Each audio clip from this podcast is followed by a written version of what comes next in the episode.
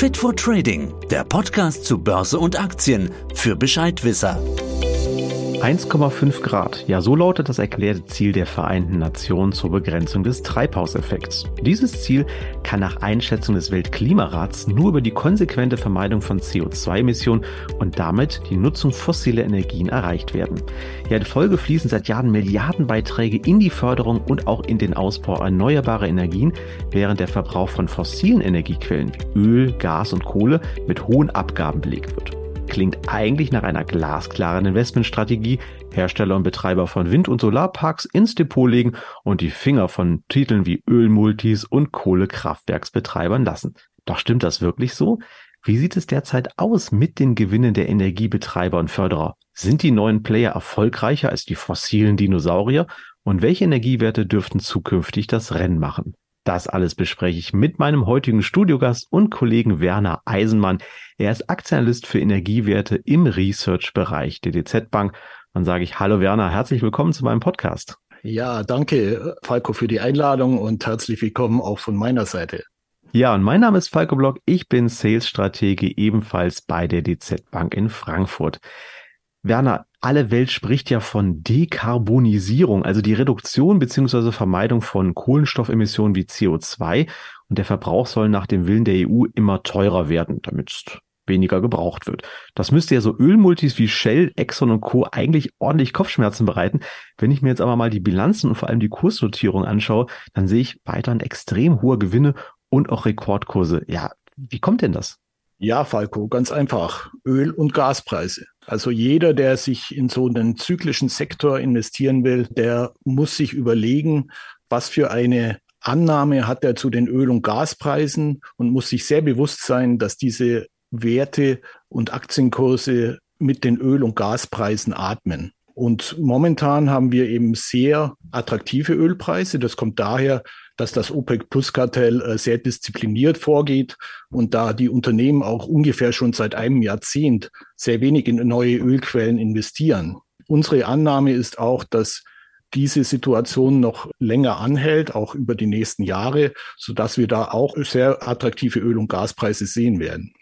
Zu den Öl- und Gaspreisen kommt noch hinzu, dass die Konzerne über die letzten Jahre sehr, sehr viel richtig gemacht haben.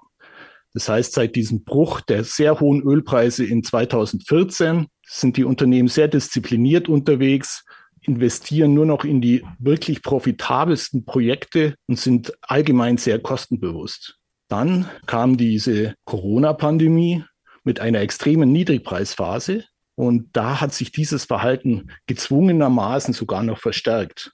Das heißt, die Schwelle, an der die Unternehmen verdienen, ist kontinuierlich gesunken.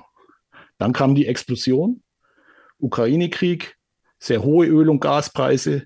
Die Unternehmen sind im Geld geschwommen und haben ihre Bilanzen sehr gut aufgestellt, sind praktisch fast vollständig entschuldet. Und im Gegenteil zu anderen Hochpreisphasen verdienen sie noch wesentlich mehr, weil sie sehr viel profitabler sind. Somit können sie sehr, sehr viel an die Aktionäre ausschütten in Form von Aktienrückkäufen, aber eben auch in Form von Dividenden. Wenn man es jetzt mal zusammenfasst, heißt das, die Ölaktien sind momentan sehr attraktiv, weil sie sehr viel ausschütten, sehr viel Dividende zahlen, sehr viel Aktienrückkäufe tätigen, sehr niedrig bewertet sind, sehr solide Bilanzen haben und da das Sektorumfeld auch noch weiterhin sehr gut ist.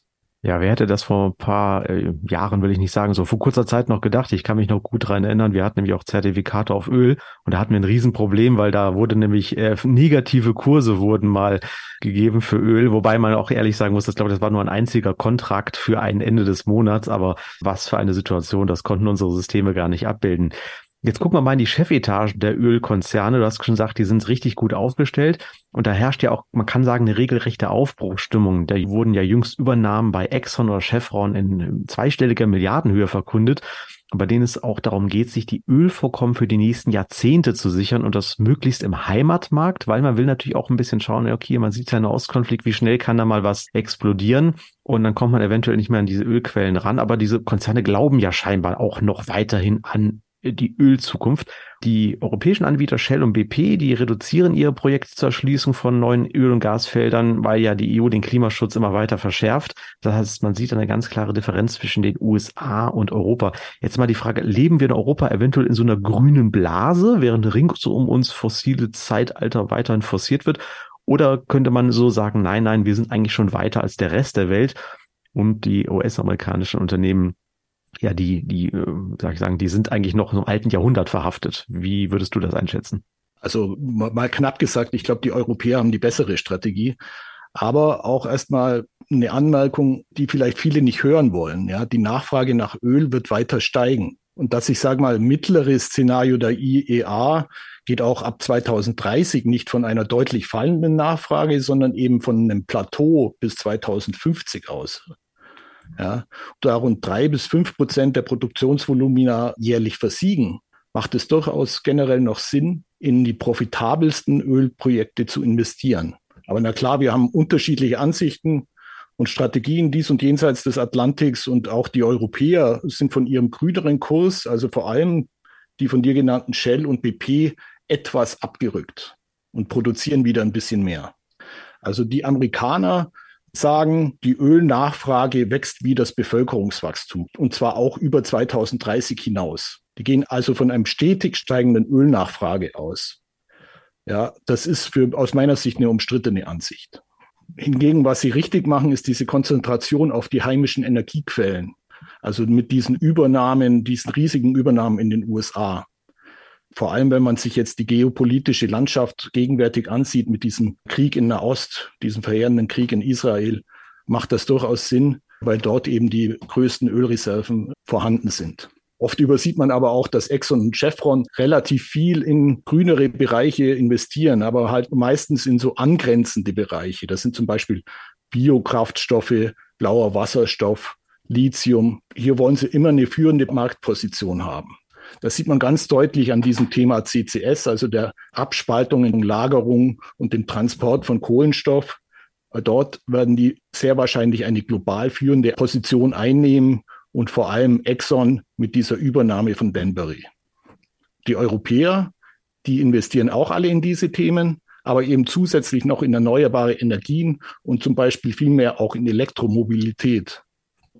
Und so kommt es auch, dass Unternehmen wie Total Energies ein Vielfaches von dem in grünere Bereiche investieren als die US-Konkurrenten. Und im fossilen Bereich haben die Europäer eher die Strategie, in Übergangsrohstoffe wie Gas oder LNG zu investieren und den Ölanteil langsam absinken zu lassen oder konstant zu halten. Also um, um es mal kurz zu sagen, letztendlich werden wir erst im nächsten Jahrzehnt wissen, welche Strategie richtig ist dann bin ich wahrscheinlich schon in Rente, du noch nicht, Falco. Für mich reicht's noch nicht, ne? ja. Aber vor diesem Hintergrund des äh, allgegenwärtigen Klimawandels halten wir den Ansatz der Europäer aber doch für langfristig zielführender. Ne? Okay, dann kommen wir mal ein bisschen konkreter auf das Thema erneuerbare Energien zu sprechen. Das ist nämlich schon ein auch wichtiger Punkt, den du angesprochen hast. Man denkt ja immer nur, die Ölwerte machen nur Öl, aber im ganzen Gegenteil. Wir kommen auch gleich nochmal auf die Produzenten zu sprechen. Die haben ja auch wahnsinnig viel Geld und können natürlich das dann auch langfristig in erneuerbare Energien stecken. Jetzt gucken wir uns aber mal das Thema erneuerbare Energien mal konkret an. Und da gibt's ja auch ähm, seit Jahren Milliardensummen, die in diesen Aufbau geflossen sind. Überall sind Wind- und Solarparks geplant oder eventuell auch schon durchgeführt worden. Das sollte ja eigentlich die Kursfantasie an der Börse beflügeln, also Windradhersteller, Solarparksteller und so weiter.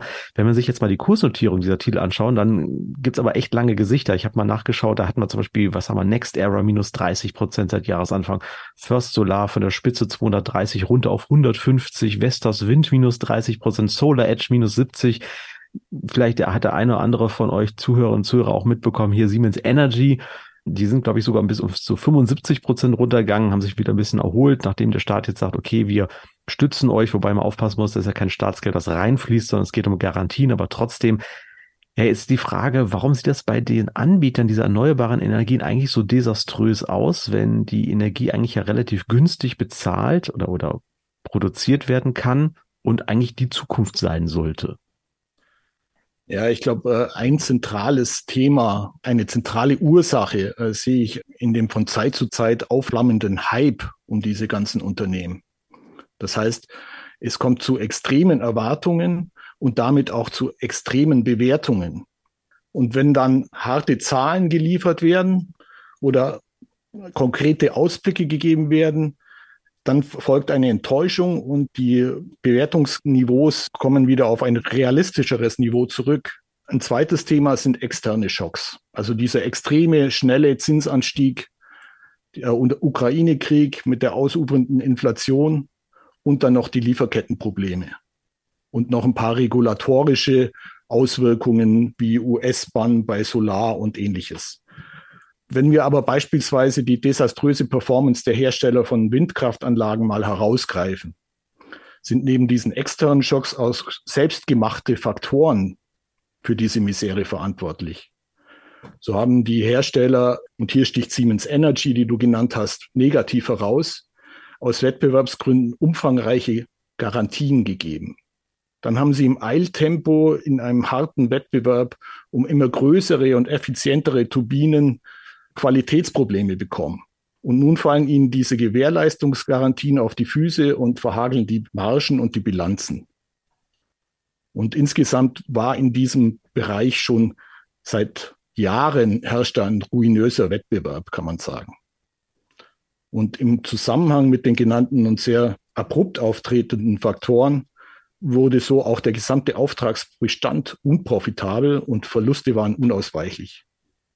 Aber mittlerweile sind wir ein bisschen optimistischer, da Unternehmen wie Vestas jetzt seit geraumer Zeit ihre Preise deutlich erhöht haben, auch wieder in die Gewinnzone zurückgekommen sind und die Inflation ihren Schrecken einfach verloren hat. Die Nachfrage springt derzeit getrieben zum Beispiel vom, von den Subventionen des Inflation Reduction Acts oder von der EU deutlich an. Die Bewertungen sind zurückgekommen. Die Zinsen haben den Höhepunkt überschritten. Und so kann man vielleicht sagen, dass man in einer holprigen Anfangsphase eines nachhaltigen und profitablen Booms ist bei der Windkraft. Mhm. Jetzt haben wir uns bislang ja so ein bisschen die aktuelle Situation angeschaut. Du hattest schon so einen kleinen Ausblick in die Zukunft gegeben, aber jetzt äh, möchte ich da nochmal so ein bisschen drauf rumpieken. Aufgabe eines Analysten, wie du einer bist, ist ja vor allem auch über die Zukunft nicht zu entscheiden, das wäre schön, aber die zukünftige Entwicklung sich mal so anzuschauen. Böse Zungen sagen ja auch immer Glaskugel, aber wir schauen uns natürlich, ich habe selber mal Aktienanalyse betrieben, wir schauen uns natürlich immer an, welche Entwicklungen gibt es, was kann man daraus ableiten und so weiter. Jetzt gibt es ja die Aussage der Internationalen Energieagentur, die sagen, die weltweite Nachfrage nach Öl soll 2030 ihren Höhepunkt erreichen und dann beständig abflauen. Das hast du vorhin schon gesagt, die US-Unternehmen sehen das ein bisschen anders. Die sehen also jetzt nicht einen kompletten Ersatz durch grüne Energien wir haben ja auch in Deutschland Benzin- und Dieselmotoren ab 2035 nicht mehr. Der CO-Preis soll steigen und so weiter.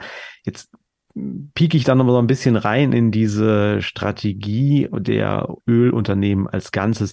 Ist das langfristige Ende des Geschäftsmodells von Shell und BP eigentlich nicht dann trotzdem schon absehbar, wenn, ja, auch wenn es ein bisschen noch dauern würde? Ja, ich glaube, da muss man ein bisschen äh, differenzieren. Also kurzfristig ist das Bild sicherlich rosig. Und bis 2030 dürfen die Konzerne auch horrende Gewinne erwirtschaften, die sie dann auch in diesen Umbau des Geschäftsmodells stecken können. Und nach 2030 also die IEA hat drei, vier Szenarien und dieses mittlere, wo ich so als realistisches sehe, geht dann nach 2030 von einer stabilen bis leicht fallenden Ölnachfrage aus und zwar bis 2050. Ja. Und meine Ansicht ist, dass nach 2030 die Anbieter mit den profitabelsten Projekten am besten positioniert sind. Das sind aus meiner Sicht die großen Konzerne, die sich seit Jahren intensiv auf diese Phase vorbereiten und auch massiv da investieren und eben auch breit diversifiziert sind. Und man muss ja auch sehen, sie werden weiter ein starkes Standbein im Chemiebereich haben, im Biochemiebereich, der Flugverkehr, der Schwerlastverkehr und auch die Schifffahrt brauchen auch nachhaltigere Kraftstoffe und die Ölkonzerne können ihnen diese liefern, sei es nun nachhaltiges Flugbenzin, das sogenannte SAF oder LNG oder eben Wasserstoff. Den Ölkonzernen ist es auch weitgehend egal oder wurscht, welche Kraftstoffe sie den Autofahrern verkaufen, ob jetzt Benzin, Wasserstoff oder eben Strom. Und schon jetzt sind die Ölkonzerne zum Beispiel mit die größten Betreiber von Ladestationen. Und zwar nicht nur an ihren Tankstellen, sondern auch in den Innenstädten oder in den Parkhäusern haben viele Lizenzen in äh, Metropolregionen ersteigert. Also da werden die auch ein gewichtiges Wörtchen mitspielen und an den Tankstellen auch mehr durch das sogenannte Convenience, also durch Verkauf von Kaffee und Snacks verdienen. Ja, das stimmt. Das habe ich auch gesehen. Shell und, und Aral sind da relativ gut schon dabei. Die haben ja genug Platz an ihren Stationen, um dann nochmal ja. große Ladestationen zu bauen. Genau. Und dann heißt es dann mal gleich dann eigentlich, ob es ja. noch ein Kaffee dabei sein darf. Richtig. Ja, Schmierstoffe oder Ölprodukte, die werden auch ihre Abnehmer finden, aber sie werden nachhaltiger werden und äh, andere Abnehmer haben, also wie Windturbinen oder Elektrofahrzeuge. Ja, und die Unternehmen werden dann auch ein sehr starkes Standbein bis 2030 aufgebaut haben in erneuerbaren Energien, Wasserstoff, CCS oder auch Lithium, wie zum Beispiel jetzt Exxon erst vermeldet hat. Die kleineren Unternehmen, da bin ich pessimistischer. Die sind weniger effizient, sind stärker auf die Ölförderung fokussiert und die werden dann wahrscheinlich sukzessive verschwinden oder auf, aufgeben müssen. Ja. Ja, zu den Energiewerten an der Börse, Werner, da gehören ja nicht nur die Förderunternehmen, sondern auch Betreiber von Kraftwerken, die auf der einen Seite fossile Energie wie Gas und Kohle, aber auch Atomkraft betreiben. Beispiele wären hier RWE und E.ON aus Deutschland, Engie aus Frankreich oder Engie heißt es, glaube ich, ne? Engie aus Frankreich und Orsted aus Dänemark. Wie sind denn hier eigentlich hier die Anzeichen oder die Aussichten? Haben diese Konzerne die Zeichen der Zeit erkannt? Bauen die jetzt auch schon langsam ihr Geschäftsmodell um? Äh, ja, also ich glaube, da unterschätzt man die Unternehmen ein bisschen, die du genannt hast. Die sind deutlich grüner, als viele denken. Und sie haben sehr und fa fast allesamt haben klar festgelegte Zeitpläne, um aus der Kohleverstromung auszusteigen und auch aus der Atomkraft auszusteigen. Und hier in investieren sie nur noch sehr, sehr wenig, also das Allernotwendigste, sage ich jetzt mal. Gleichzeitig wird der für die Energiewende erforderliche Ausbau der Netze der Bau von erneuerbaren Energien, von Stromspeichern und von Wasserstoff mit sehr, sehr hohen Investitionen massiv vorangetrieben. Unternehmen wie RWE und Engie profitieren zudem von eventuellen Stromengpässen, die in der Energiewende entstehen können, indem sie ihren flexiblen Kraftwerkspark einsetzen. Das sind Gaskraftwerke zum einen, aber auch Pumpspeicher oder eben Batterien, wo die massiv investieren. Also insgesamt ist mir für diese Gruppe der integrierten Stromversorger oder erneuerbaren Energienstromversorger oder gemischten Stromversorger keineswegs bange. Sie haben gute Perspektiven, insbesondere da die Strompreise für längere Zeit auf attraktivem Niveau bleiben werden. Diese sind ja nach der Ukraine-Krise auch sehr stark angestiegen und die Nachfrage nach Strom strukturell steigen wird, weil vieles auf Strom einfach umgestellt wird. Das ist ein guter Stichwort, genau, weil ich habe nämlich auch letztes Mal gelesen, der allgemeine Energiehunger in Industrieschaden, der soll ja in den kommenden Jahren ganz gewaltig ansteigen. Also Wärmepumpen sei jetzt mal genannt, Elektrofahrzeuge, die als neue Nachfrage dann auftreten. Jetzt mal die Frage, hast du da eine Einschätzung, können die Anbieter diese zusätzliche Nachfrage überhaupt eigentlich auf absehbare Zeit regenerative Quellen decken oder brauchen wir eventuell noch eine lange Zeit diese konventionellen Techniken so als Übergangslösung? Also ich frage jetzt mal auch so sozialpolitisch, machen wir uns da und auch ein bisschen was vor? Also schaffen wir das bis 2030 etc. überhaupt oder müssen wir noch relativ lange mit diesen fossilen Quellen leben? Also einfache Antwort, nein, das ist nicht zu schaffen. Ja. Um die Nachfrage vollständig mit erneuerbaren Energien abzudenken, ist das gegenwärtige Ausbautempo einfach viel zu langsam. Ja, wir werden in Europa also noch längere Zeit zwar nicht gerade auf Kohlekraftwerke, aber auf Gaskraftwerke und bestehende Atomkraftwerke angewiesen sein. Aber nicht nur der Ausbau von Erneuerbaren ist wichtig für das Gelingen der Energiewende, sondern viele weitere Themen. Zum Beispiel das Zusammenwachsen der europäischen Strommärkte muss auch weiter vorangetrieben werden. Zudem muss auch massiv in die Netze investiert werden und zum Beispiel auch in Batteriespeicher. Das ist ganz, ganz wichtig, da die Produktion bei erneuerbaren Energien sehr hohen Schwankungen unterliegt was eine sehr, sehr hohe Herausforderung für die Netze darstellt. Und speziell in Deutschland müssen endlich auch die Rahmenbedingungen geschaffen werden, dass neue wasserstofffähige Gaskraftwerke, sogenannte H2-Ready-Kraftwerke, gebaut werden. Das ist das A und O, um die Versorgungssicherheit zu gewährleisten, wenn der Wind mal nicht weht oder auch die Sonne nicht scheint. Ja. Und, und du siehst also, die Energiewende wird eher ein zieher Marathon als ein Zuckerschlecken. Okay. Speicher ist ja auch dann ein wichtiger Punkt, aber das könnte ja Wasserstoff werden dann, ne? So habe ich das mal gelesen. Wasserstoff könnte ein Speicher werden, Power to X insgesamt, Pumpspeicher, aber zur kurzfristigen Überbrückung sind auch Batteriespeicher nötig. An den Enden der Übertragungsnetzwerke sind größere Speicher notwendig. In jeder Form von Gas kann gespeichert werden. Ja, und der Ausbau der Netze ist eben auch dafür so extrem wichtig, dass das alles funktioniert, dass zum Beispiel die Autos als Speicher genutzt werden können, dass sich das alles vernetzt. Es muss da sehr viel auch digitalisiert werden.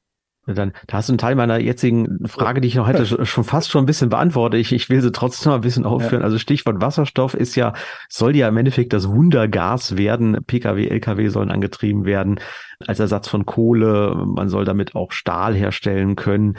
Jetzt gibt es ja einzige Unternehmen, die sind dann richtig nach oben geschossen. Äh, andere äh, haben oder sind dann im Endeffekt wieder nach unten gekommen, als du gesagt hast, sie konnten die, ähm, ja, die hohen Erwartungen der Aktionäre nicht erfüllen. Plug Power sei mal hier genannt. Der geht ja seit einiger Zeit nur gegen Süden der Kursen. Jetzt hat Toyota letztens noch gesagt, sein Kleinserienfahrzeug, der Mirai oder Mirai, der ja mit Wasserstoff betrieben wurde. Ich glaube, in Frankfurt habe ich ein Taxi mal damit gesehen und es gibt bei uns sogar eine Wasserstofftankstelle, aber mehr nicht. Habt sogar ganz klar gesagt, ist ein Fehlschlag. Deswegen nochmal so ein bisschen die Frage, ein bisschen hast du schon gesagt, welches Potenzial steckt denn so in Wasserstoff? Welche Unternehmen sind da eventuell auch schon relativ gut aufgestellt, die davon profitieren können? Ja, also ich glaube schon, dass Wasserstoff eine wichtige Rolle in dieser Transformation spielen wird. Aber eben wahrscheinlich nicht im Pkw-Bereich. Äh, hier hat sich das Betriebs, äh, das batteriebetriebene Auto schon zu weit durchgesetzt. Und man muss ja auch bedenken, dass Wasserstoff nur begrenzt verfügbar ist erstmal.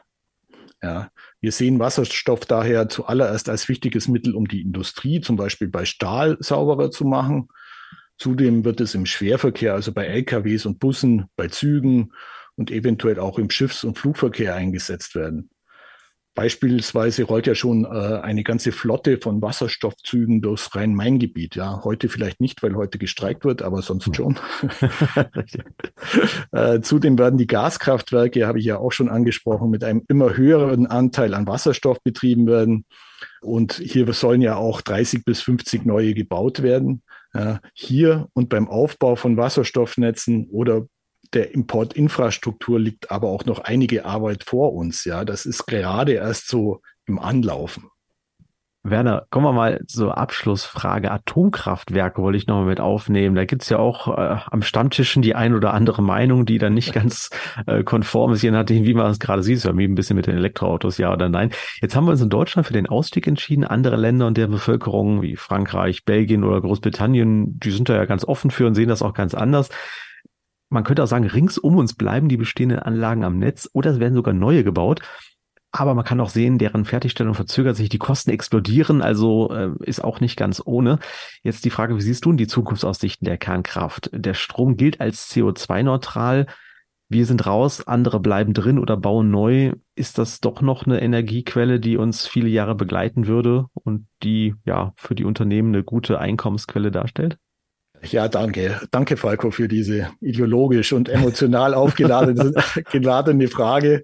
Ich versuche da mal jetzt meine eigene Meinung darzulegen. Ja, das ist jetzt, da mag jeder andere Meinung sein. Aber mhm. erstens äh, gehe ich davon aus oder ist es mir wichtig, dass die bestehenden AKWs so lange wie möglich weiterlaufen sollten. Also die Laufzeiten verlängert werden.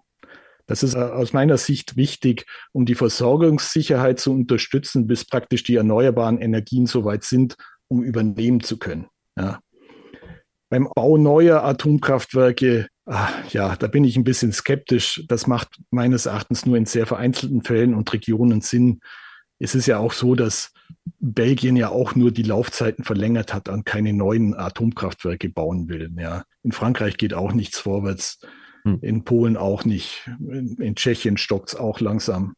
Also ganz so ist es ja nicht. Und warum bin ich so skeptisch? Atomkraft ist aus meiner Sicht die mit die teuerste Art, Strom zu erzeugen. Also EDF, also dieser französische Betreiber von den Atomkraftwerken, der wäre schon längst pleite, wenn nicht ständig Staatszuschüsse fließen würden. Und letztendlich musste er deswegen auch von der Börse genommen werden. Und bei RWE und E.ON, die könnten keinen einzigen Cent in die Energiewende investieren, wenn man nicht die Endlagerrückstellungen für die Atomkraft an den Staat auslagern hätte können. Ja. Auch diese neuen Hoffnungsträger, also diese kleinen dezentralen Atomkraftwerke, haben ein Kostenproblem. Also letzte Woche erst hat dieser Hersteller NewScale sein Prestigeprojekt abbrechen müssen wegen den ausufernden Kosten. Der Aktienkurs, ich weiß es jetzt nicht mehr ganz genau, aber er ist, glaube ich, von, von, wenn man mal sich einen längerfristigen Chart anschaut, von 15 US-Dollar auf 2 Dollar runtergeplumpst. Also anscheinend auch kein so tolles Investment. Ja.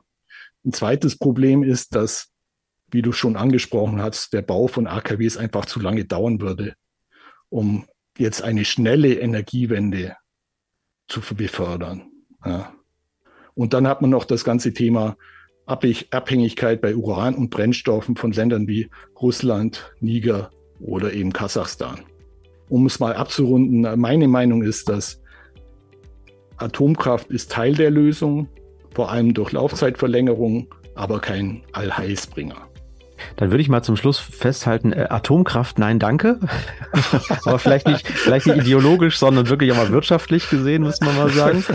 Die Ölmultis stehen weiterhin gut da. Es wird nicht zu so einer schnellen Transformation kommen, wie man das manchmal so ein bisschen denkt. Gleichzeitig haben die natürlich viel Geld, um in erneuerbare Energien zu stecken. Das machen sie auch schon. Auch vor allem die Kraftwerksbetreiber, du hast es ja gesagt, sind da schon viel weiter, als man sich das so allgemein überlegt. Die erneuerbaren Energien stecken noch so ein bisschen in dieser Krise, was du sagtest, haben Garantien gegeben, dann fallen ihnen jetzt die Inflationskosten auf die Füße, aber sollte dann auch langsam besser werden. Also wenn dann höchstens nur eine ganz kleine Portfolio-Beimischung. Werner, dann sage ich vielen lieben Dank für diese persönlichen, aber auch vor allem professionellen Einblicke zum Energiemarkt. Vielen Dank für deine Zeit und die vielen Infos. Ja, danke für die Einladung. Ja, liebe Zuhörerinnen und Zuhörer, damit sind wir am Ende unseres heutigen Podcasts angelangt. Ich hoffe, es hat euch gefallen und wir konnten euch mal einen Überblick zur aktuellen Situation und den möglichen Entwicklungen bei Unternehmen aus dem Bereich Energien liefern. Bleibt dabei, denn auch in den nächsten Podcast-Folgen werden wir uns mit weiteren spannenden Themen rund um das Thema Kapitalmärkte und Anlagechancen beschäftigen. Wenn ihr also keine unserer kommenden Folgen verpassen wollt, dann abonniert doch auch gleich unseren Kanal. Und wie immer, falls ihr Fragen, Kritik Lob oder Anregungen auch für zukünftige Themen habt, schreibt uns gerne wieder an wertpapiere.dzbank.de und beachtet an dieser Stelle bitte auch unsere rechtlichen Hinweise, die habe ich euch wieder in die Show Notes gepackt. Und dann wünsche ich euch jetzt wieder viel Erfolg bei euren weiteren Schritten an den Kapitalmärkten und freue mich auf das nächste Mal. Tschüss und macht's gut. Das war Fit for Trading, der Podcast für deine Investments. Fit for Trading, der Podcast zu Börse und Aktien für Bescheidwisser.